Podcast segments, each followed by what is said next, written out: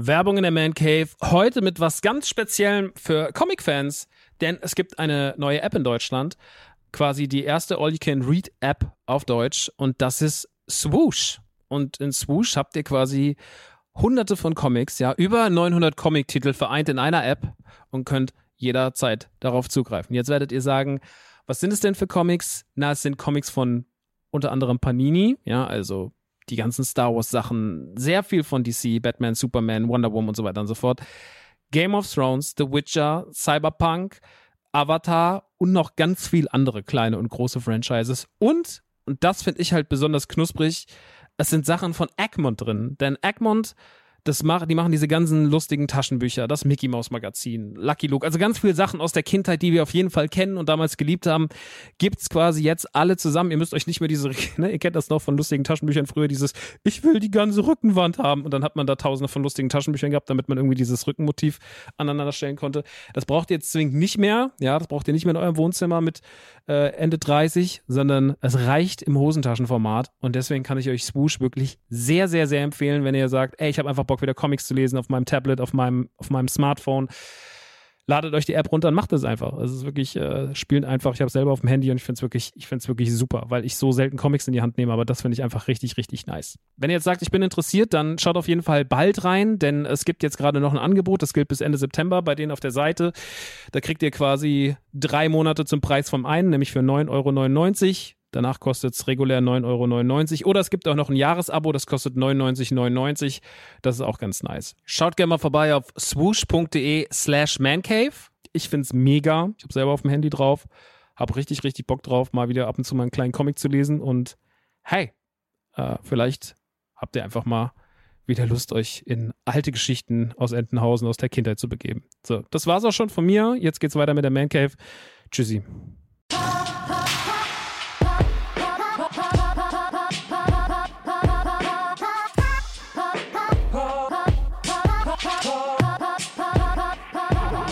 Leute, was geht? Herzlich willkommen in der Man Cave. Heute geht's um den Haunted Mansion Film. Wir reden nochmal über Oppenheimer, weil ich habe ihn auch gesehen. Wir reden über das neue Illusion Island von Disney und noch ein paar andere Sachen. Komm doch mal, komm einfach rein jetzt hier.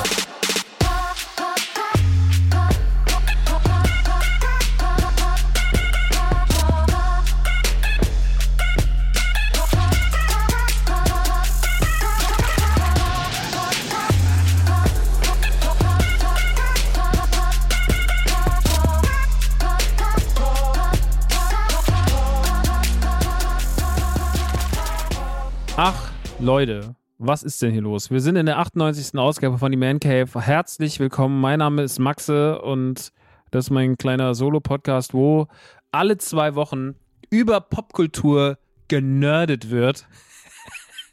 über Popkultur wird abgenerdet, meine Friends. Und heute habe ich wieder einiges mitgebracht, denn heute habe ich schon wieder Filme im Gepäck. Ich habe eine Serie im Gepäck.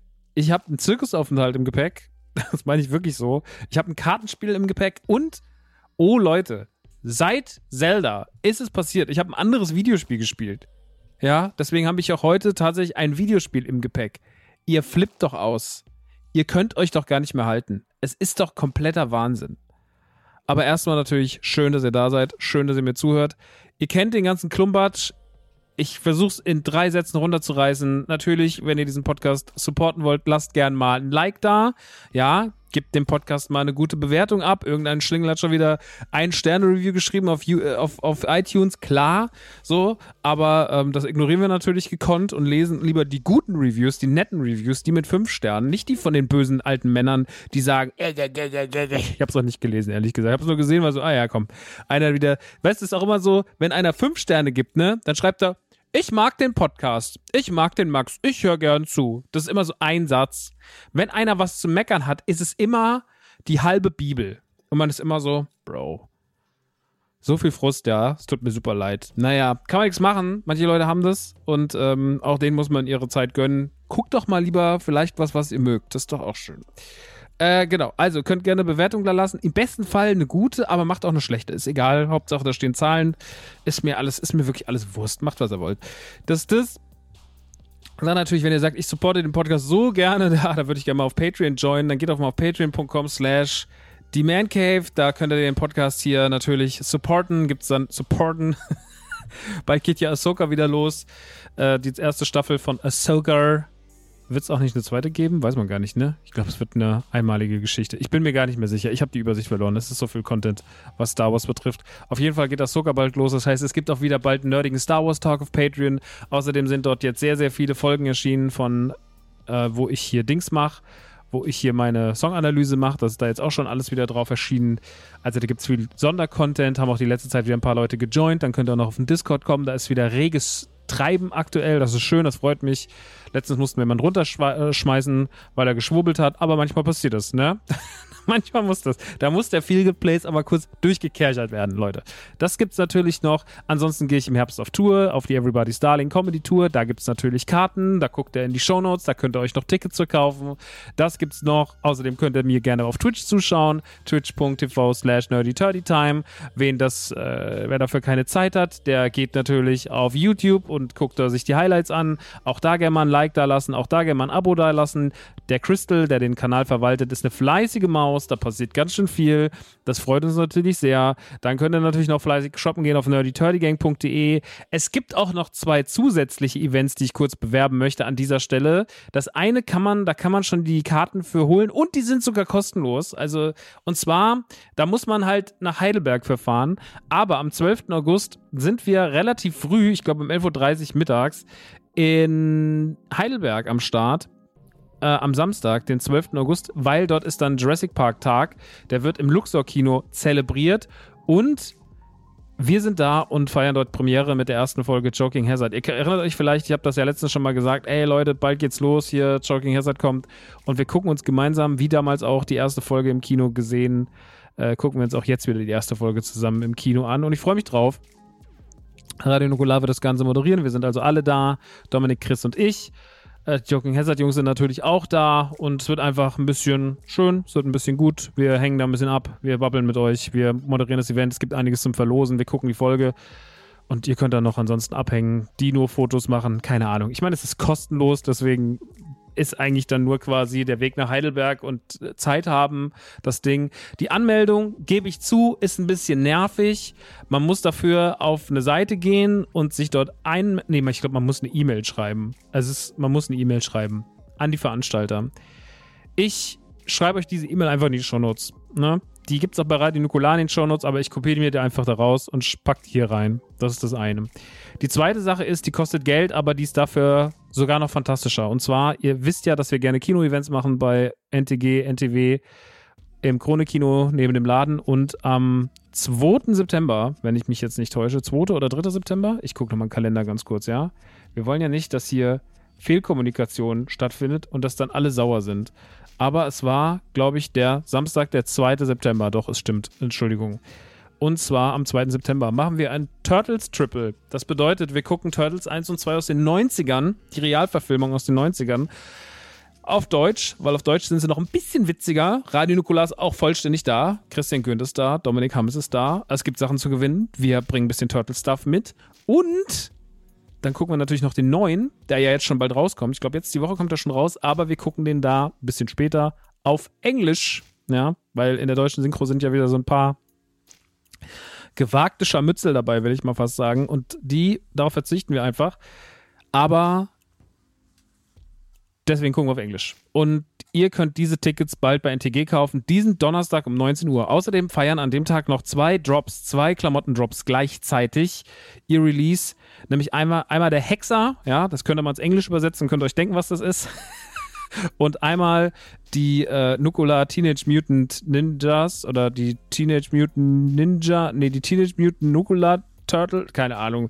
Es ist auf jeden Fall ein Motiv inspiriert von Schildkröten. Sagen wir es einfach mal so, wie es ist.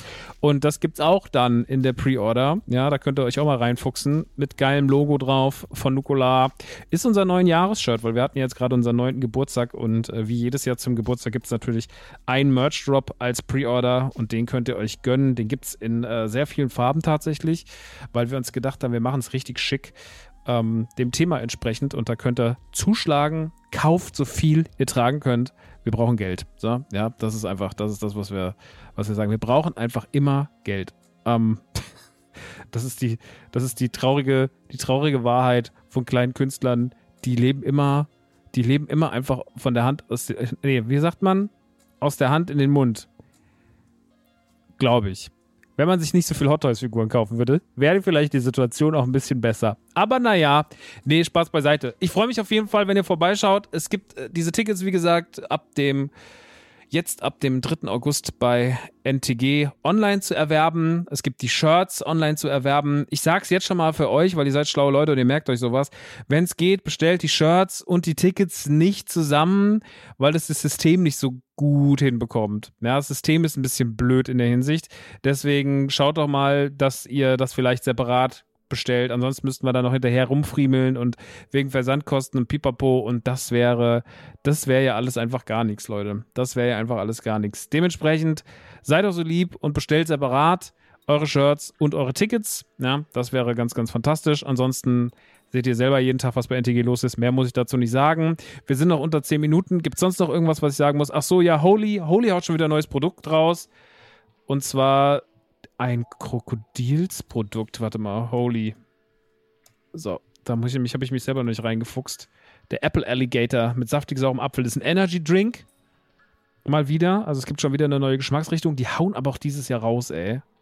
Das ist dieses Jahr wirklich krass. Also der Apple Alligator erscheint diese Woche. Ist er schon draußen? Ab dem 7. August kommt er. Also ein paar Tage noch. Dann kommt der Apple Alligator. Ihr wisst, ihr könnt. Ach, geil. Ab 66 Euro bekommt ihr sogar Holy Eiswürfel dazu. Das ist ja mega geil.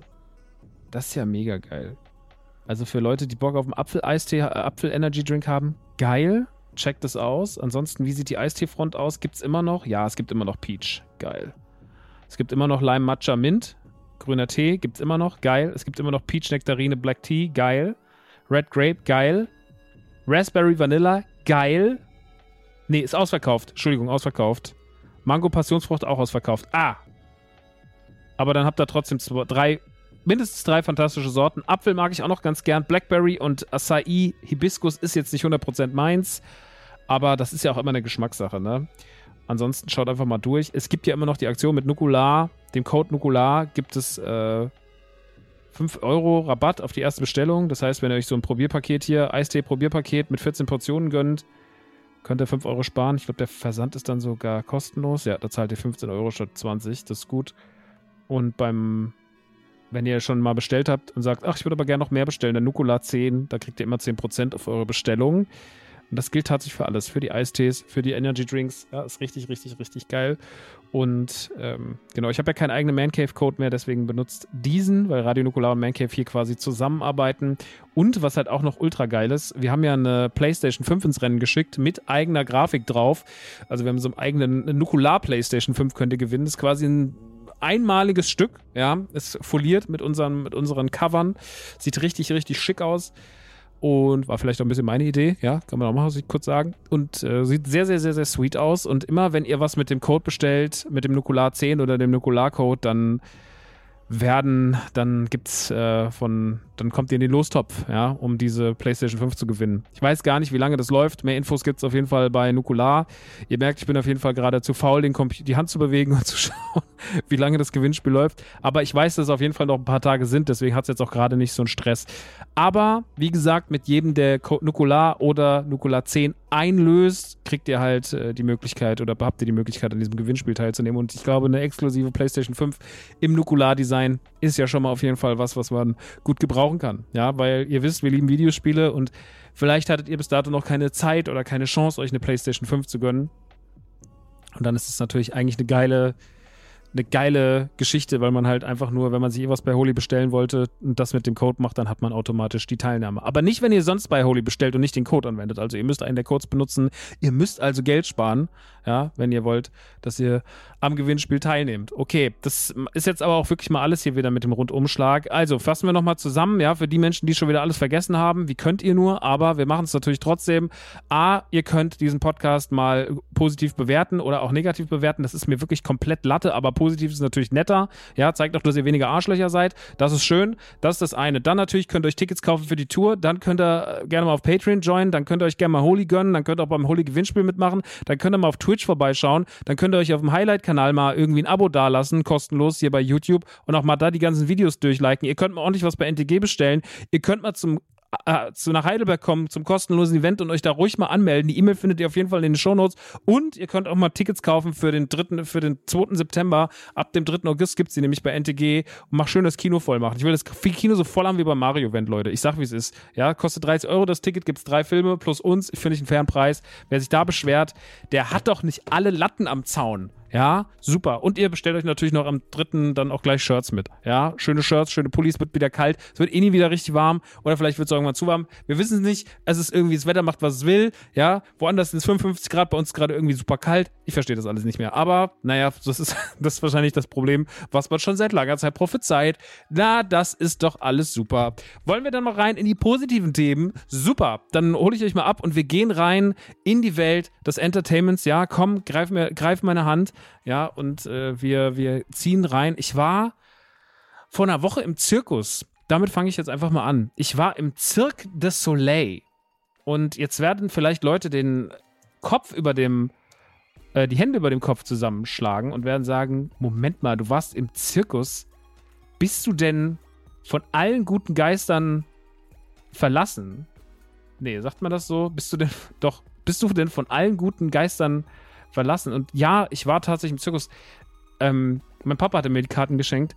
Der Cirque du Soleil, ich habe das schon mal vor vielen, vielen Jahren gesehen und das ist ja so eine sehr artistenreiche Show. Also da gibt es eigentlich fast nichts, was nicht im artistischen Sektor stattfindet. Und das war das Lucia-Programm, was so ein bisschen inspiriert ist von Mexiko, der mexikanischen Geschichte.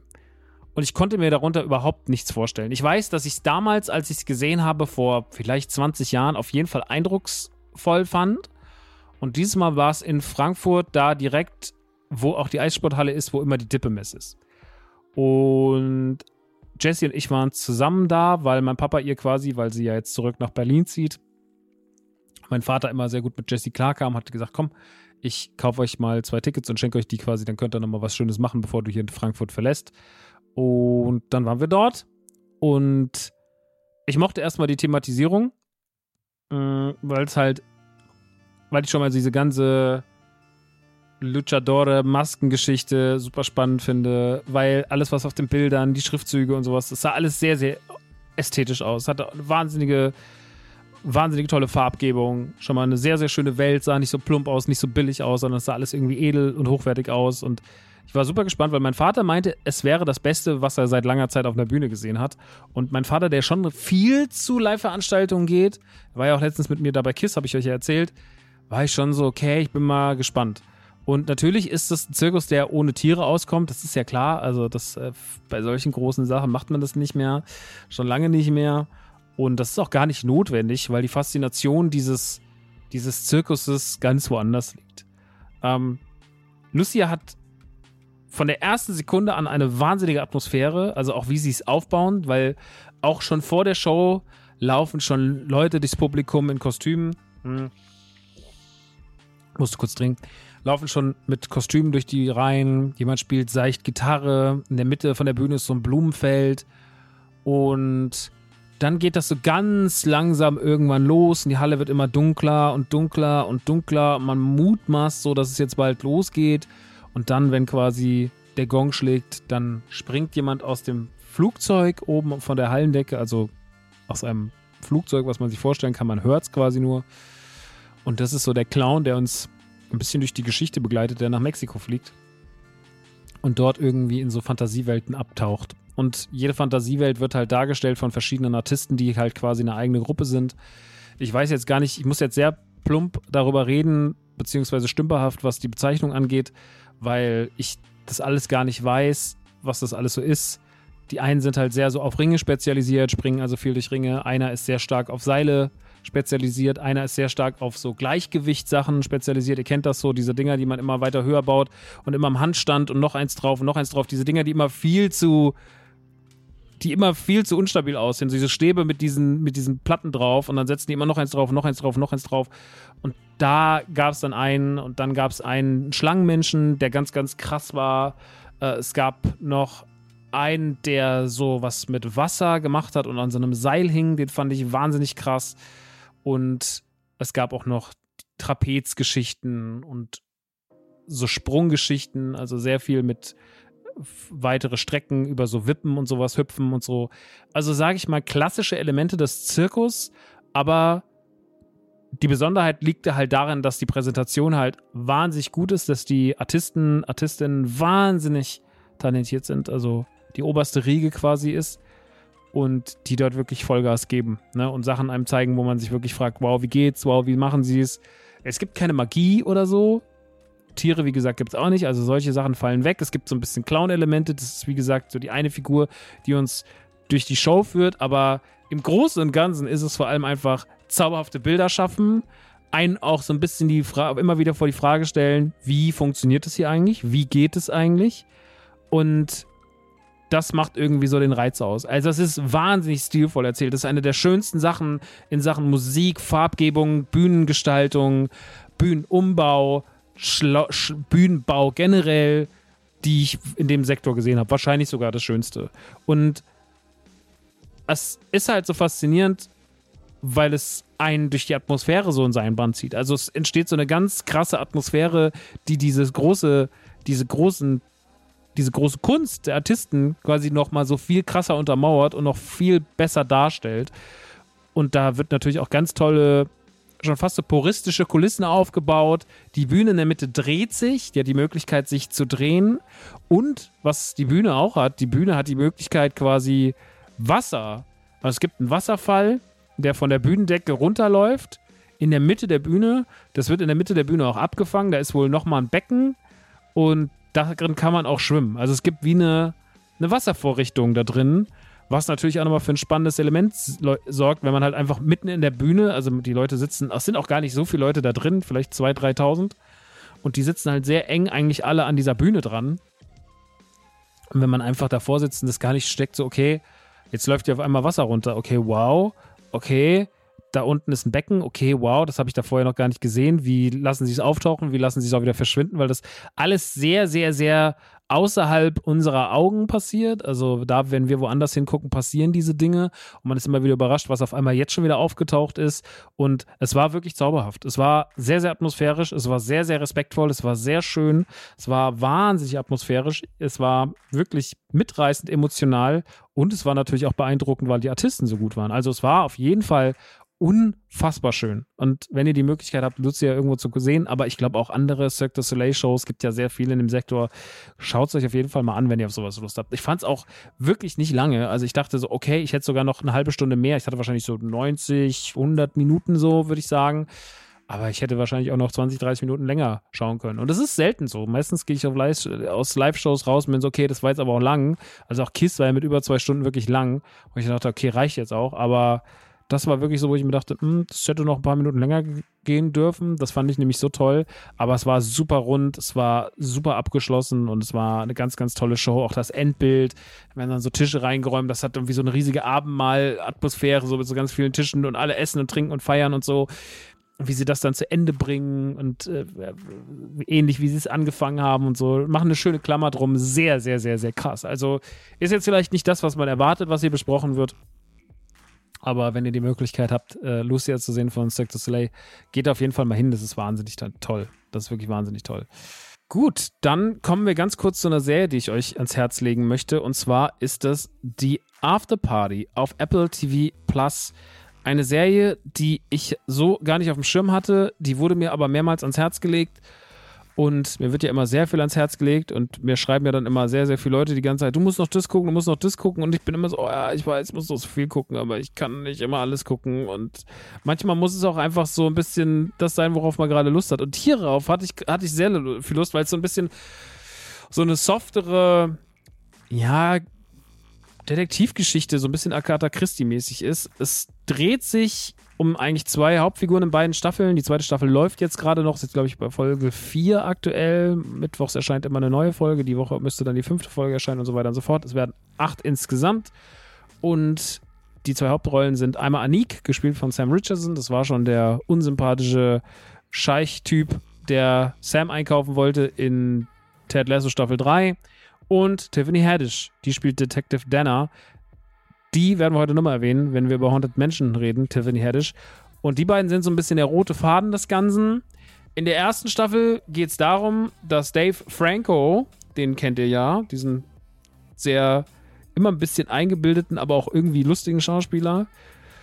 Der spielt dort Xavier und Xavier ist quasi bei einem Abschlussball, die machen so ein Klassentreffen. Die machen so ein sehr, sehr großes Klassentreffen und er ist inzwischen ein krasser Superstar und er lädt dann alle noch zur Afterparty nach dem Klassentreffen in die, seine Villa ein und fällt dann dort vom Dach. Und das ist quasi der Einstieg in die erste Staffel. Und das gilt es halt rauszufinden, was ist da eigentlich los? Wer hat den eigentlich umgebracht? Weil es gibt verschiedene Personen und alle haben irgendwie ein Motiv, hätten ein Motiv und man geht dieser Sache auf den Grund. Und Detective Danner, also Tiffany Haddish, die verhört in jeder Folge quasi eine Person und jede Folge wird in einem anderen Genre erzählt, weil die Personen das quasi aus ihrer Sicht erzählen. Und das ist halt ganz geil, weil dadurch halt ganz, ganz viele verschiedene Sachen aufgemacht wurden. Also die letzte Folge, jetzt die vierte Folge von der aktuellen Staffel, oder war es die dritte? Oh, ich bin schon wieder so, weiß ich schon nicht mehr so. Hat jetzt erst angefangen, die Staffel. Auf jeden Fall die Staffel, die Folge, die sich um die Schwester dreht. Ich glaube, ist es Hannah? Die war so eine Wes Anderson-Folge. Und das fand ich insane. Weil das so wirklich sehr, sehr gut diesen Wes Anderson-Stil eingefangen hat. Oder eine Folge in der ersten Staffel ist eine Musical-Folge. Und eine ist ein Actionfilm. Und eine ist eher so eine Cartoon-Geschichte. Und eine ist so eher Rom-Com Ben Stiller-mäßig. Und das ist total geil, weil man quasi einen relativ normalen Detective-Fall ganz, ganz sweet aufarbeitet und da wirklich mit vielen, vielen schönen Ideen rangeht. Und das mag ich halt total gern. Und das macht Spaß. Es ist keine Serie, die jetzt einem umhaut, weil man sagt, oh mein Gott, das Writing ist ja unfassbar. Aber man hat halt viele, viele sympathische Figuren drin. Es guckt sich sehr, sehr entspannt nebenbei es macht einfach, es berieselt einen schön und es hat viele schöne Ideen, die einfach irgendwie gute Laune machen.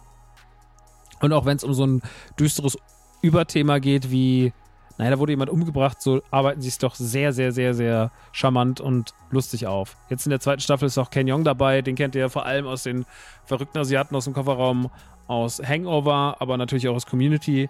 Der spielt da jetzt auch eine Rolle. Ben Schwartz war in der ersten Folge dabei. Jamie Demetrio, den kennt man auch. Der hat zum Beispiel bei Fleabag mitgespielt. Den mag ich auch. Dave Franco habe ich ja schon erwähnt. Elizabeth Perkins spielt mit, die hat man auch schon oft gesehen, unter anderem in den Flintstones. Also es hat einen doch schon relativ prominenten Cast, auch wenn man erstmal so ein paar Gesichter wieder zuordnen muss, aber die Mische macht's und die Erzählweise macht's vor allem aus. Und man hat trotzdem auch so ein bisschen, also man hat neben den Stilen auch trotzdem Bock irgendwie mitzuraten und so ein bisschen zu sehen, weil auch natürlich dann immer mehr Sachen Sinn ergeben und aber anders aufgegriffen werden. Und in der Hinsicht ist das Writing dann schon smart, weil du halt ein Element aufklärst, was in der Horrorfolge auftaucht, aber dann später in der Musical-Folge nochmal aufgreifst und das dann besser erklärt, Jetzt mal als Beispiel gesprochen. Und sowas ist halt irgendwie ganz geil. Ne? Das merkst du dann so, okay, da hat sich jemand wirklich Gedanken gemacht, wie er das alles zusammenfriemelt und nicht nur irgendwie trocken eins an eins ballert, sondern natürlich auch mit der Erzählweise, mit diesen verschiedenen Genres und sowas gearbeitet. Sehr, sehr schön gemacht. Kann ich euch sehr empfehlen. Ist mal wieder eine der vielen guten Serien auf Apple TV Plus.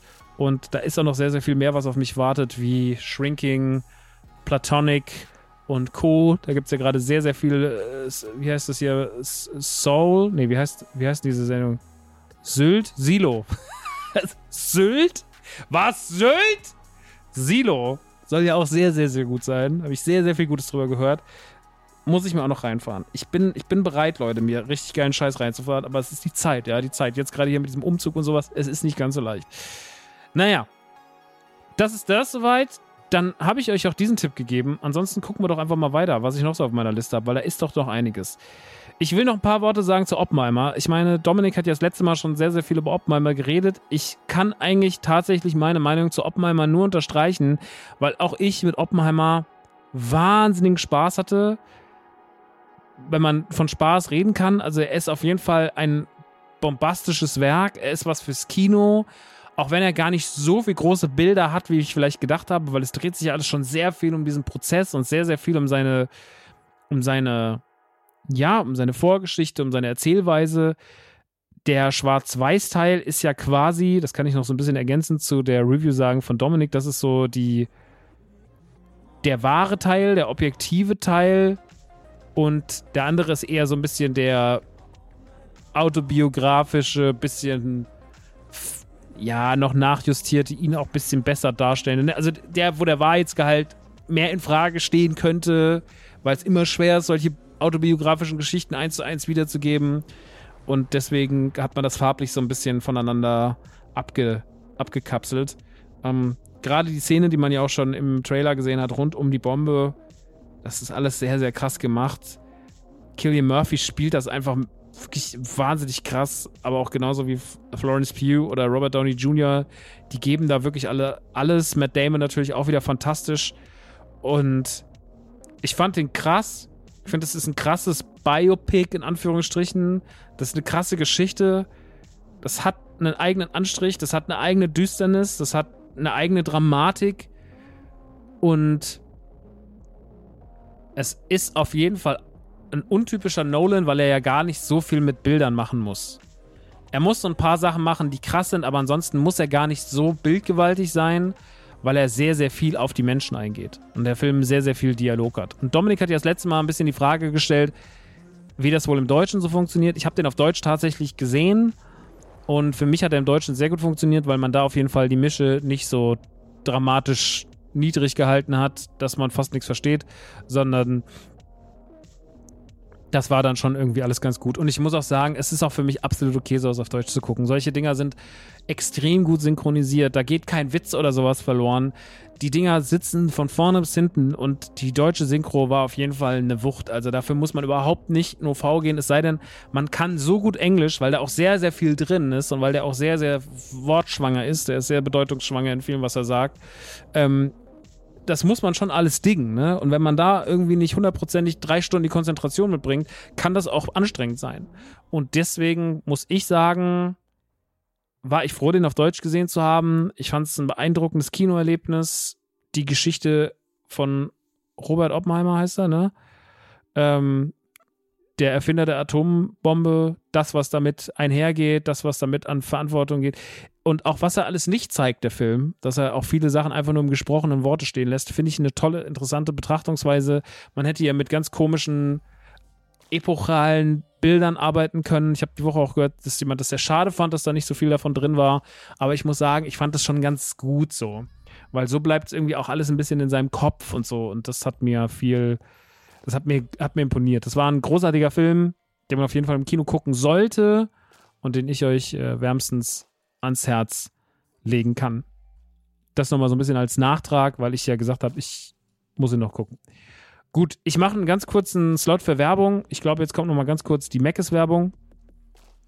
Und danach reden wir ein bisschen über Disney, denn da passiert ja auch gerade wieder allerhand. Es gibt ein neues Spiel, es gibt ein neues Kartenspiel und es gibt auch einen neuen Film. Und was sich davon lohnt und was vielleicht nicht so, erzähle ich euch gleich nach einer kurzen Werbeunterbrechung. Bis dann. Werbung in der Man Cave, heute mal wieder mit HelloFresh. Ja, ich habe immer noch da einen wunderbaren Code, nämlich Man Cave groß geschrieben. Und was HelloFresh ist und was ihr da machen könnt, das erzähle ich euch jetzt ein bisschen. HelloFresh sind Kochboxen. Das heißt, Essen wird euch nach Hause geliefert und ihr müsst es selber zubereiten. Das ist für die Leute vor allem geil, die Bock haben zu kochen, aber die keine Lust haben, einkaufen zu gehen, weil wir wissen ja jetzt gerade wieder nach Weihnachten und Silvester, ja, diese bumsvollen Supermärkte, das kann einen richtig, richtig nerven. Dann gibt es gewisse Sachen nicht und sowas und das passiert ja halt nicht, sondern die Boxen kommen und ihr habt die Sachen quasi direkt zu Hause. Ähm, ich nutze das Ganze schon seit 2015. Seitdem hat sich sehr, sehr viel getan bei HelloFresh. Ähm, man hat irgendwie alles, man hat die Gerichte erweitert, man hat geguckt, dass es verschiedenste Kategorien gibt, auch Sachen, die ein bisschen schneller gehen, Sachen, die aufwendiger sind, Sachen, die vegetarisch sind, Sachen, die mit Fleisch sind, ja, äh, und noch vieles, vieles mehr. Also sehr, sehr viele Optionen, so dass man sich seine Box wirklich sehr genau und sehr spezifisch nach seinen Wünschen zusammenstellen kann, auch mit verschiedenen Optionen. In der Regel kann man ja drei Gerichte nehmen, aber es gibt auch mehr Möglichkeiten, auch kleinere Möglichkeiten. Also äh, Sachen, die man so Kleinigkeiten, die man dazu nehmen kann. Also sehr, sehr viele Optionen, wie sich so eine Kochbox äh, gestalten soll von HelloFresh. Da hat man wirklich sehr, sehr viel dran gefeilt. Das ist sehr, sehr interessant. Ähm, ihr kriegt dann, wie gesagt, das Rezept, dann kriegt ihr die Zutaten, dann könnt ihr euch das kochen und habt was Leckeres, Frisches gemacht. Kann ja ein guter Vorsatz sein für 2024, wenn man sagt, ich will einfach wieder ein bisschen mehr, will mal ein bisschen wieder mit Zeit in der eigenen Küche verbringen. Ähm, mit dem Code ManCave könnt ihr also ein bisschen Geld sparen. Zum einen natürlich, wenn ihr Neukunde seid, aber auch wenn ihr ehemaliger Kunde seid. Also wenn ihr schon mal bei HelloFresh gekauft habt, dann nicht mehr. Auch mit diesem Code lässt sich für euch ein bisschen der ein oder andere Taler rausholen, sage ich mal. Denn damit könnt ihr in Deutschland bis zu 120 Euro sparen, in Österreich bis zu 130 Euro, in der Schweiz bis zu 140 Franken und äh, den Versand auf die erste Box, den gibt es auch noch kostenlos, ja. Also das Ganze ist, wie gesagt, für neue Kunden und für ehemalige Kunden und ich kann es euch nur empfehlen. Ich nutze es schon ganz lange. Es macht unfassbar viel Spaß. Man hat unfassbar viele Möglichkeiten, verschiedene Varianten. Und ähm, ja, wenn ihr Bock habt, mal wieder zu kochen, jetzt im Jahr 2024, macht das doch einfach mal. Der Code lautet ManCave. Die Seite heißt hellofresh.de.at oder .ch. Gut, das war's und jetzt geht's weiter mit diesem Podcast, die ManCave. Ciao. So, da sind wir im zweiten Teil von die Man Cave. Hallo. Und jetzt reden wir ein bisschen über verschiedene Sachen von Disney. Einmal über ein Trading Card Game, einmal über ein neues Videospiel und einmal über einen Film, der jetzt gerade im Kino angelaufen ist. Und was sich davon lohnt und was nicht, verrate ich euch in den nächsten 20, 30 Minuten. Wir machen den Beginn mit was, was hier noch nie wirklich zu Wort gekommen ist, was hier noch nie zur Sprache gekommen ist. Das ist Lokana, beziehungsweise generell Trading Karten Games, weil ich Trading Karten total spannend finde als Sammelthema hab nie groß gesammelt, ne, hab so früher mal ein bisschen Pokémon gesammelt, hab noch meinen Glurak und so, aber eigentlich waren Pokémon-Karten nie so mein Fall. Und auch generell dieses ganze Spielen von Magic und Co., das hat mich nie richtig gekriegt. Alter Kumpel von mir, Dennis, der mir auch quasi in meiner Jugend und Kindheit den NES gezeigt hat und so, der mich so ein bisschen zum Videospielen gebracht hat, der ist früher in unserer Jugend frühen Pubertät den Magic-Karten verfallen, hat mir auch so ein bisschen das versucht näher zu bringen. Ich bin damals aber nicht drauf eingegangen, es hat mich einfach nicht gekriegt. Ich habe ein bisschen was mir damals gekauft, habe ein bisschen mit ihm gespielt, aber im Großen und Ganzen war es leider einfach nicht mein Ding. Und da ich ja auch genug anderen Kram sammle, habe ich dann gesagt, okay, pass auf. Trading Cards, da mache ich einfach irgendwie einen Bogen drum, weil sonst ist es ja noch ein Themenfeld mehr. Es gibt eine sehr, sehr tragische Geschichte von der D23 letztes Jahr. Die erzähle ich euch ganz kurz und für die schäme ich mich immer noch. Und zwar, damals haben mir zwei Leute aus dem Discord, Amanda und Miguel, schöne Grüße an der Stelle, haben mir damals gesagt, so, ey, wenn du bei Ravensburger bist, da gibt es so ein Vierer-Set von diesem kommenden Disney Trading Card Game Locana. Das ist so ein Early Bird Ding und da sind vier Karten drauf und wenn man das hat, das könnte schon mal was wert werden. Das war damals so ein bisschen die Ansage. Das könnte schon was wert werden. Und ich dachte mir so, ja, okay, mh, hm, ich guck mal. Und ich war damals, weil wir ja da für Presse waren und so, auch sogar eine Stunde früher, am ersten Tag in den Merchhallen. Und da lag das noch rum. Und ich habe zu Jesse gesagt, ey, wir gehen mal zu Funko. Wir gehen später nochmal her. Was sich als fataler Fehler herausgestellt hat, denn in den folgenden Tagen gab es das Ding gar nicht mehr und die Schlangen waren schon so früh so unfassbar lang und voll, dass gar nichts ging. Also es ging einfach gar nichts, gar nichts, gar nichts, gar nichts, gar nichts und naja, am Ende des Tages, was ist passiert? Der gute alte Maximann, der hat äh, das Ding nicht gekauft. Und wenn ihr heute mal danach schaut, nach diesem Vierer Lorcaner Set, werdet ihr feststellen, dass das bei eBay schon teilweise für 15.000 bis 20.000 Dollar weggegangen ist. Und es hat damals, glaube ich, 60 gekostet oder sowas. Also habe ich den Verlust meines Lebens gemacht und habe die dümmste Entscheidung getroffen seit Easy ist kein Hit, so ungefähr. Keine Ahnung. Es war auf jeden Fall, ich habe ganz, ganz stark gefailt und habe auf jeden Fall, wir wollten das zweimal kaufen und hätten das dann vielleicht doch den anderen mal mitgebracht oder so, keine Ahnung. Auf jeden Fall habe ich mir damals gedacht, ja, ich hole später und sollte nicht sein. Ihr könnt euch aber vorstellen, wenn es so ein Ding gibt, ne, jetzt mal unabhängig von meiner Geschichte und wie dumm das ist, und das ist, ja, es werden einige Leute in die Hände klatschen und sagen, es geschieht dir recht, das ist auch okay. Ähm, ich bin da immer noch sehr, sehr, bin da immer noch sehr, sehr traurig drüber. Aber ähm, auch mal unabhängig von dem zeigt es ja schon, dass um dieses Spiel und um diese Sachen ein Hype ist, ja, wenn man irgendwie ein Jahr vorher sowas released und das heute für wahnsinniges Geld, für wahnsinnige Summen gehand ge gehandelt wird, das ist schon, das ist schon Wahnsinn und auch nicht üblich. Also wenn wir jetzt mal von irgendwelchen Neka Turtles Figuren reden oder sowas, die es mal vielleicht limited gab auf irgendwelchen Comic Cons oder sowas, da reden wir vielleicht von ein paar hundert Euro, ja, oder auch selbst diese Lego Minifiguren, die super selten sind, da reden wir mal vielleicht von 200, 300 Euro, aber wir reden nie von Tausenden von Euro, selten, selten, selten und schon gar nicht von 15.000, 20.000 Euro oder Dollar. So, das ist schon auf jeden Fall krass und das zeigt schon, dass da auf jeden Fall ein Hype ist und bestimmt auch eine Nachfrage.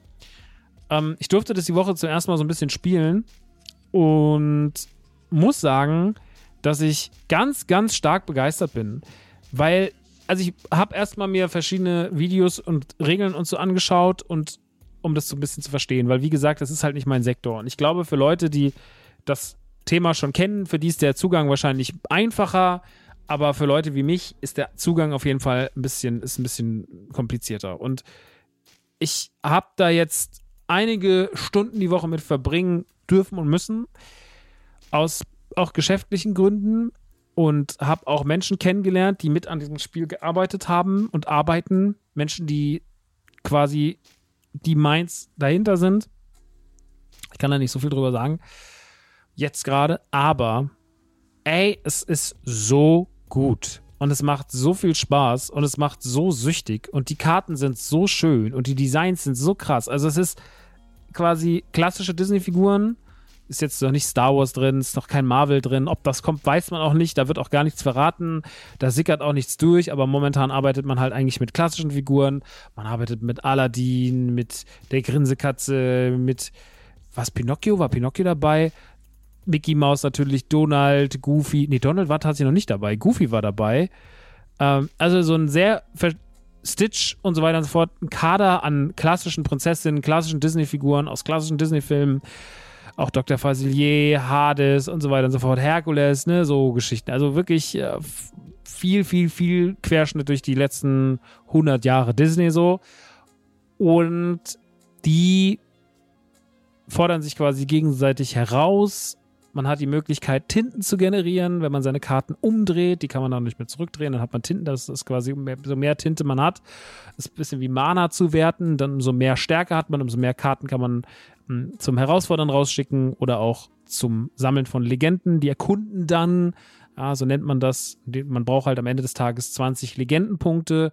Und wenn man zum Beispiel eine Figur umdreht, die drei Legendenpunkte hat und die auf die Seite dreht, dann sammelt man diese Punkte und die können auch nicht einem weggenommen werden und umso mehr man hat, umso schneller geht das und irgendwann hat man halt dann 20 Punkte und man kann natürlich sich gegenseitig herausfordern, kann dann quasi andere Figuren verbannen, dann können die nicht mehr sammeln gehen, man kann sich Karten zu eigen machen, man kann Karten umwandeln und das ist dann halt nach den Regeln der einzelnen Karten unterschiedlich. Und ich muss sagen, nachdem ich es dann begriffen hatte und auch so ein bisschen einen Lauf hatte und auch mal ein paar Spiele gewonnen hatte, hat mich das so gekriegt, ne? Und das ist alles so nice und die Karten sind so schön und das sieht alles so gut aus und das ist alles so durchdacht und alles so smart. Ich war richtig krasser Fan. Ich war richtig, richtig krasser Fan. Das kommt jetzt im August, geht's glaube ich los und September ist dann so offizieller Startschuss für alle Läden. Und wir kriegen das auch tatsächlich bei NTG. Ähm, ich habe es aber noch nicht auf Pre-Order gesetzt, weil ich erstmal warten will, wie viel wir am Ende des Tages bekommen. Aber ich habe auf jeden Fall ordentliche Mengen bestellt. Und ich finde es ganz, ganz, ganz, ganz toll. Also ich kann es euch wirklich empfehlen. Es ist ganz fantastisch geworden. Und für jemanden, der so mit klassischen Disney-Figuren aufgewachsen ist und das alles sehr mag, fand ich es wirklich faszinierend schön. Aus dem Sammelaspekt, die Karten sind alle von geilen Designern, die sehen alle toll aus. Das sind nicht einfach irgendwie Bilder aus dem Film oder sowas, sondern hat man sich immer Gedanken gemacht. Auch ein bisschen abgeänderte Formen und sowas, die sehen ziemlich, ziemlich cool aus. Und das Spiel macht auch richtig Bock und es ist auch einsteigerfreundlich, aber es ist trotzdem nicht zu easy. Also es ist auf jeden Fall auch kompliziert und gerade wenn man so ein bisschen Kombinationen aus verschiedenen Karten und sein eigenes Deck, man darf immer mit zwei Farben spielen. Ich hatte jetzt Rubin und Bernstein und wenn man dann quasi damit so ein bisschen seine, seinen Spielflow und seine Strategie sich so zurecht meistert, ne, ist das schon ein großes Ding. Und das hat mir sehr viel Spaß gemacht und ich kann es euch aus Sammel- sowie aus Spielaspekt wirklich komplett empfehlen. Es geht jetzt, wie gesagt, im August so langsam los. Im September sollte es dann überall verfügbar sein, auch bei Nerdy Turdy Gang. Also kauft es gern bei uns. Und von meiner Seite aus zwei wirklich dicke Daumen nach oben. Das Ding ist auf jeden Fall eine Wucht. Das kann ich euch sagen. Dann kommen wir von einem Kartenspiel zu einem Videospiel und zwar Disney Illusion Island. Und als ich Disney Illusion Island damals zum ersten Mal gesehen habe, dachte ich so, okay, sie greifen das Wort Illusion auf.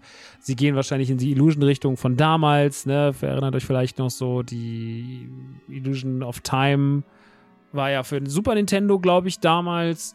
Aber auch noch World of Illusion. Oh, ich weiß nicht mehr, diese ganzen Mega Drive-Spiele. Also es gab immer eine Ära, da hat Disney ganz tolle Jump'n'Run-Spiele gemacht. Teilweise mit Capcom, teilweise auch mit Virgin.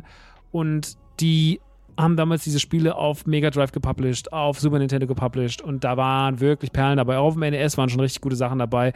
Die ganze Sache von Capcom damals, Chip und Chap unvergessen, Duckwind Duck unvergessen.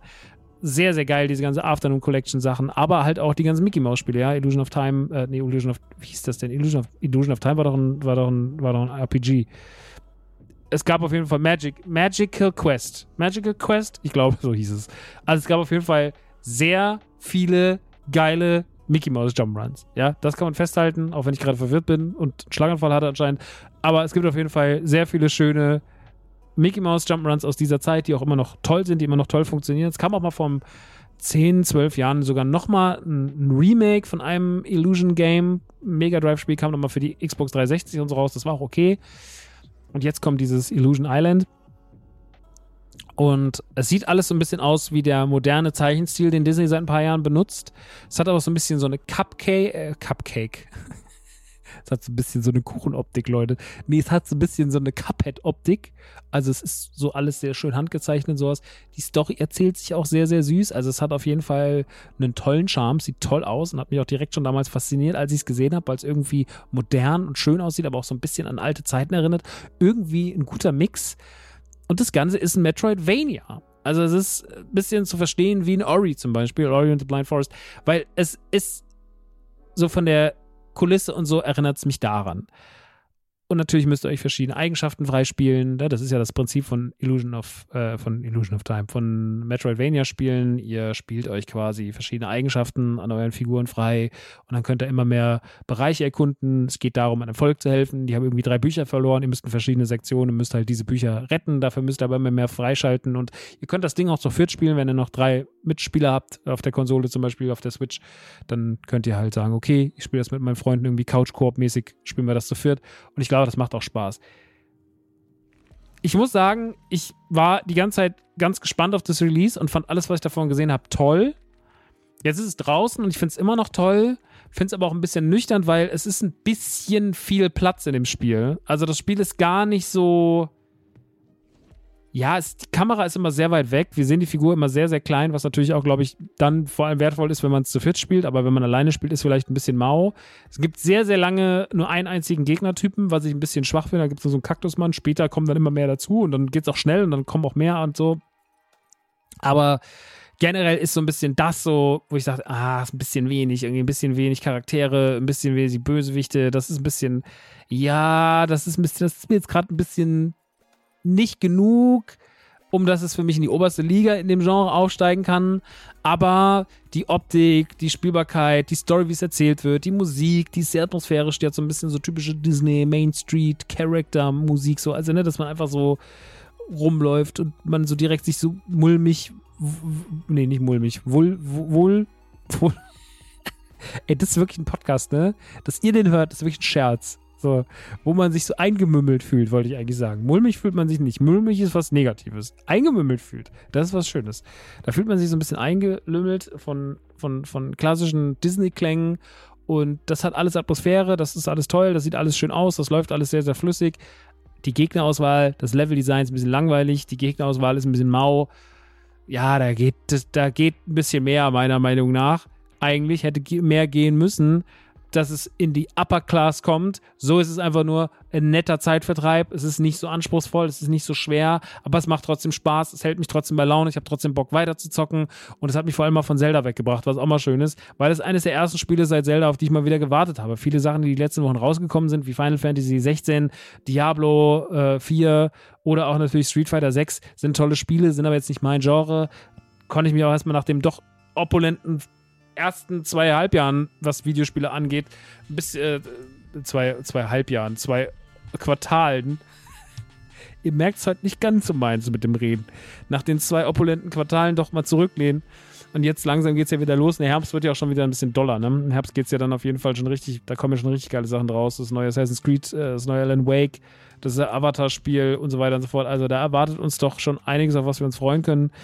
Und ja, jetzt wollte ich euch mal euch äh, Disney Illusion Island empfehlen. Ist ein kleiner Einstieg wieder in den, in den Spiele Sommer und äh, oder in den frühen Spieleherbst. Ja, kann man auch schon sagen. So, wenn euch das in die nächsten Wochen reinfahrt, wenn es dann schon so langsam Richtung September geht und wenn man weiß, jetzt wird es wieder mehr auf dem Marktplatz, was neue Games angeht und spannende Games angeht, da kann man da mal reinschauen. Aber von meiner Seite aus auf jeden Fall eine kleine schöne Empfehlung für zwischendurch. Disney Illusion Island, gerade wenn ihr mit mehreren Leuten spielen wollt, family-tauglich und so weiter und so fort, ist ein gutes Ding.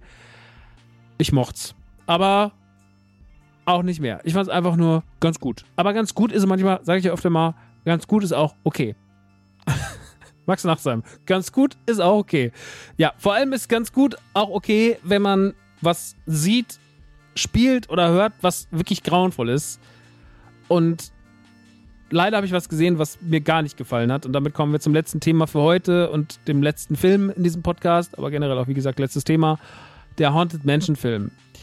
Der Haunted Mansion Film basiert ja, wie auch schon quasi das Original mit Eddie Murphy, die Geistervilla, auf dem Ride Haunted Mansion. Und wer diesen Podcast schon mal gehört hat und weiß, ähm, wie sehr ich, wie sehr ich äh, die Haunted Mansion und Disneyland liebe, der weiß auch, wie sehr ich äh, Phantom Manor und die Haunted Mansion in, in den USA liebe. Und als der Haunted Mansion Film letztes Jahr so ein bisschen mehr schon vorgestellt wurde auf der D23, da war ich wirklich so, okay, das sieht wirklich alles ziemlich, ziemlich cool aus. Sehr, sehr geiler Cast erstmal. Tiffany Haddish habe ich ja vorhin schon erwähnt, mag ich sehr gern. Owen Wilson, Lucky Stanfield aus äh, Atlanta, den ich immer, immer fantastisch finde. Danny DeVito, Jamie Lee Curtis, Rosary, Rosario Dawson, Jared Leto, den mag ich jetzt nicht so, aber ist ja trotzdem ein dicker Name und so weiter und so fort. Also das ist schon, ne, das sind schon mal sieben richtig dicke Namen, die da auf dem Plakat stehen und über die man sich freuen kann. Und ich habe gedacht, okay, bei dem, bei dem Ensemble und bei dem Thema und bei der, sage ich mal, dann doch eher nicht so gut besprochenen Geistervilla-Version von Eddie Murphy aus den frühen 2000ern, kann das doch eigentlich nur ein Gewinn sein. Das kann doch eigentlich nur gut sein. Und der wurde auch wahnsinnig abgefeiert. Und das erste Material sah auch irgendwie alles sehr verliebt aus, so nach dem Motto, so, da weiß jemand, wie die Haunted Mansion funktioniert, wie der Ride funktioniert und wie man hier mit Fanservice arbeitet und sowas. Das könnte alles ziemlich cool werden. Mhm. Ich habe dann aber irgendwie mit allem, was dann noch so dazu rauskam, mir immer schon mehr gedacht, so, ich glaube, das wird nix. Ich weiß nicht warum, aber ich glaube, das wird wirklich gar nichts. Und leider hat sich dann meine Annahme auch bestätigt. Ich sag leider, weil ich momentan es ein bisschen schade finde, was gerade so mit Disney-Produktionen los ist. Gerade haben viele Disney-Produktionen ihre Problemchen. Es war, glaube ich, nicht das beste Jahr für Disney, was Filme und Serien angeht, was Kritiken daran angeht, was der Umgang damit angeht, der öffentliche Umgang damit angeht. Und ich bin ja auch ein großer Disney-Fan, deswegen haue ich auch gar nicht gerne drauf. Aber die letzte Zeit ist schon so ein bisschen Qualitätsschwankung spürbar. Vielleicht geht es der Firma gerade einfach zu gut und oder man hat sich einfach übernommen. Das muss man noch so ein bisschen rausfinden. Man ist auch immer nur ein Film davon entfernt, dass es wieder geil wird. Aber die Qualität hat gerade so manchmal ihre Macken. Ähm, es geht in Haunted Mansion quasi um eine Mutter, die mit ihrem Kind in die Haunted Mansion zieht, weil sie die vererbt bekommt und man dort aber nicht ausziehen kann, weil quasi, wenn man auszieht, man von Geistern verfolgt wird und die gehen überall mit hin und deswegen holen sie sich verschiedene Menschen dazu, die, die quasi ihnen helfen sollen, gegen diese Geister vorzugehen. Darunter halt Ben Matthias, gespielt von Lucky Stanfield, der auf dramatische Art und Weise seine Frau verloren hat. Ähm, die hat ihn quasi so ein bisschen in diese Geister-Szene, in diese Beschwörerszene reingeholt hat mit ihm so Führungen gemacht und sowas und äh, er kommt dann dazu und soll da helfen, ist aber eigentlich überhaupt nicht motiviert dazu helfen, will eigentlich nur ein bisschen Geld verdienen. Owen Wilson als, als, als Priester kommt dazu. Danny DeVito wird, beziehungsweise die Rolle von ihm, Bruce Davis, wird so ein bisschen als, äh, als Professor dazugeholt, noch so, so einen wissenschaftlichen Aspekt drauf zu werfen und Harriet, äh, gespielt von Tiffany Haddish, ist quasi Medium. Und die sollen halt versuchen, diese Geister da drin zu fangen, zu stellen, das Problem zu lösen, und die da zu vertreiben. Und das klappt leider alles irgendwie gar nicht. Der Film verliert sich total in einem, also erstmal muss man ja sagen, der Film ist natürlich ein riesengroßer Liebesbrief an die Haunted Menschen. Und man merkt auch, dass der Regisseur Justin Simeon das hat er schon auf der D23 gesagt, ganz große, ganz großer Fan der Haunted Mansion ist. Es ist sein liebster Ride und das für ihn zu verfilmen war das Größte und sowas. Das ist vielleicht aber manchmal auch ein Problem, wenn da so Leute dran sitzen, die zu krasse Fans sind, weil er sich so sehr auf den Fanservice konzentriert hat, dass der Film teilweise Elemente baut, nur damit zum Beispiel dann der, keine Ahnung, der Stretching Room, also diese, kennt ihn ja, ne, der Aufzug, der am Anfang irgendwie euch dann runterfährt, gibt es ja auch in Paris, in der Phantom Manor, dass der euch dann quasi irgendwie äh, dass der noch mit eingebaut ist, aber für so ein sinnloses Element, das überhaupt keinen Spaß macht, was sich so schlecht eingefrümmelt fühlt, dass man sich denkt, ja, das ist jetzt einfach nur für den Moment drin, aber was hat denn das für einen Mehrwert? Das funktioniert gar nicht. Und davon ist der Film leider voll. Der hat sehr, sehr viel von diesem ganzen so, ja, hier hat jemand 100 Menschen, ist die 100 Menschen gefahren und fand das total toll. Und dementsprechend so dieser Fanservice, Fanservice, Fanservice, der funktioniert vielleicht für die Hardcore-Disneyland-Gänger und davon gibt es natürlich in Amerika auch mehr, weil Disneyland in Amerika, Disneyland und Disney World für die Leute nochmal einen anderen kulturellen Stellenwert hat. Aber das funktioniert ja zum Beispiel nicht auf dem europäischen Markt. Ja, Fluch der Karibik ist ein gutes Beispiel, wie sowas gut funktioniert, weil Fluch der Karibik sich so ein paar Elemente nimmt, quasi, also Fluch der Karibik, für die, die das nicht wussten, basiert ja auch tatsächlich auf dem Ride, ja, auf dem Ride aus Disneyland äh, Anaheim, aus Disney, äh, Disney World und Disneyland Paris. Aus der ursprünglichen Version dieses Rides basiert ja quasi Pirates of the Caribbean, dieses große Franchise. Und hier, wenn man den ersten Film guckt, weiß man auch so, okay, das hat sich so ein bisschen daran bedient und da sind ein, zwei Ideen drin, aber durch Johnny Depp und wie man den Film inszeniert, stellt er sich halt komplett auf eigene Beine und man, also ich zum Beispiel habe erst viele Jahre später rausgefunden, dass es auf dem Ride basiert oder ich glaube erst auf der DVD, weil da dann auch sogar nochmal die Flucht der Karibikbahn drauf war. Also ich habe es erst nach dem Release des Films kapiert und war so, okay, krass, heftig, ist ja super. Und es ist schön, dass man das dann weiß, aber es ist überhaupt nicht relevant für das Guckerlebnis. Und hier ist es halt schon cool, den, den Haunted Menschen mal gefahren zu sein, weil man dann einfach auch viel mehr die Räumlichkeiten und auch die Anspielungen rafft und das, was passiert. Jetzt ist es aber ein Film, der weltweit erscheint und es gibt auf der, auf der Welt zum Beispiel hier nur zwei Haunted Menschen und zwar die Haunted Menschen in Anaheim und die Haunted Menschen in Disney World und dann gibt es noch die Phantom Manor in Paris und es gibt noch diese Abwandlung in Tokio. Beziehungsweise in Hongkong gibt es noch die Abwandlung, die auch nochmal ziemlich geil ist, die nochmal eine ganz eigene Geschichte mit sich bringt. Und ich weiß gar nicht gerade, was in Tokio steht und was in Shanghai steht. Da müsste ich jetzt passen. Da weiß ich gerade nicht, was da steht. Aber auf jeden Fall sind, ist die Reichweite dieser Bahn ja begrenzt, nämlich auf den amerikanischen Raum quasi, ja. Oder vielleicht noch auf dem asiatischen. Aber dann fehlt zum Beispiel trotzdem der ganze europäische Raum.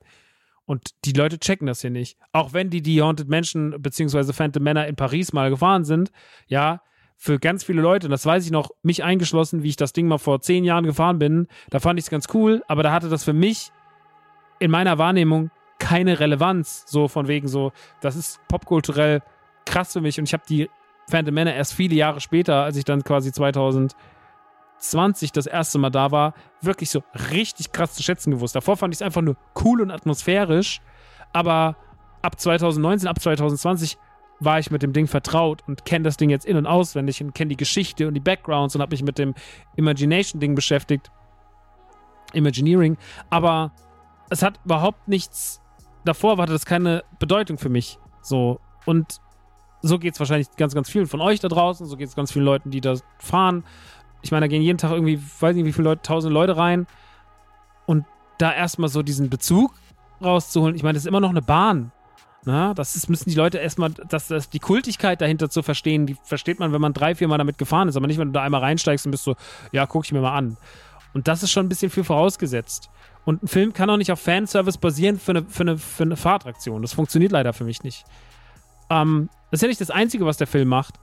Und deswegen könnte man ja sagen, okay, wenn man jetzt den Fanservice nicht so richtig checkt, vielleicht funktioniert der Rest ja auch so gut und übertüncht das. Nee, ist leider nicht so. Ich meine, wir haben hier ein Star-Aufgebot von, wie gesagt, ich wiederhole mal die Namen: Owen Wilson, Danny DeVito, Tiffany Haddish, Jamie Lee Curtis, Jared Leto, Rosario Dawson und Lakeith Stanfield.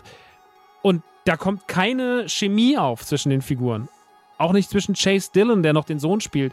Die Geschichte ist stümperhaft erzählt, die hat stümperhafte Elemente So, die gehen am Anfang rein, das hat Jesse auch schon in ihrem Podcast gesagt und das, ging mir genauso, es war so ein richtiger What the fuck-Moment. Die gehen dann das Haus rein, nachts irgendwie so und sie sagt, gibt ihm seinen Schlafsack und sagt, zu dir mal Zimmer in diesem dunklen Haus mit riesigen Räumen, alles voll mit Spinnenweben. So, statt dass sie sich zusammen irgendwie ein Zimmer herrichten und sagen, wir gucken uns morgen den Rest an, legt sie den irgendwie mit einem Schlafsack in irgendeinem Gruselzimmer auf dem Bett.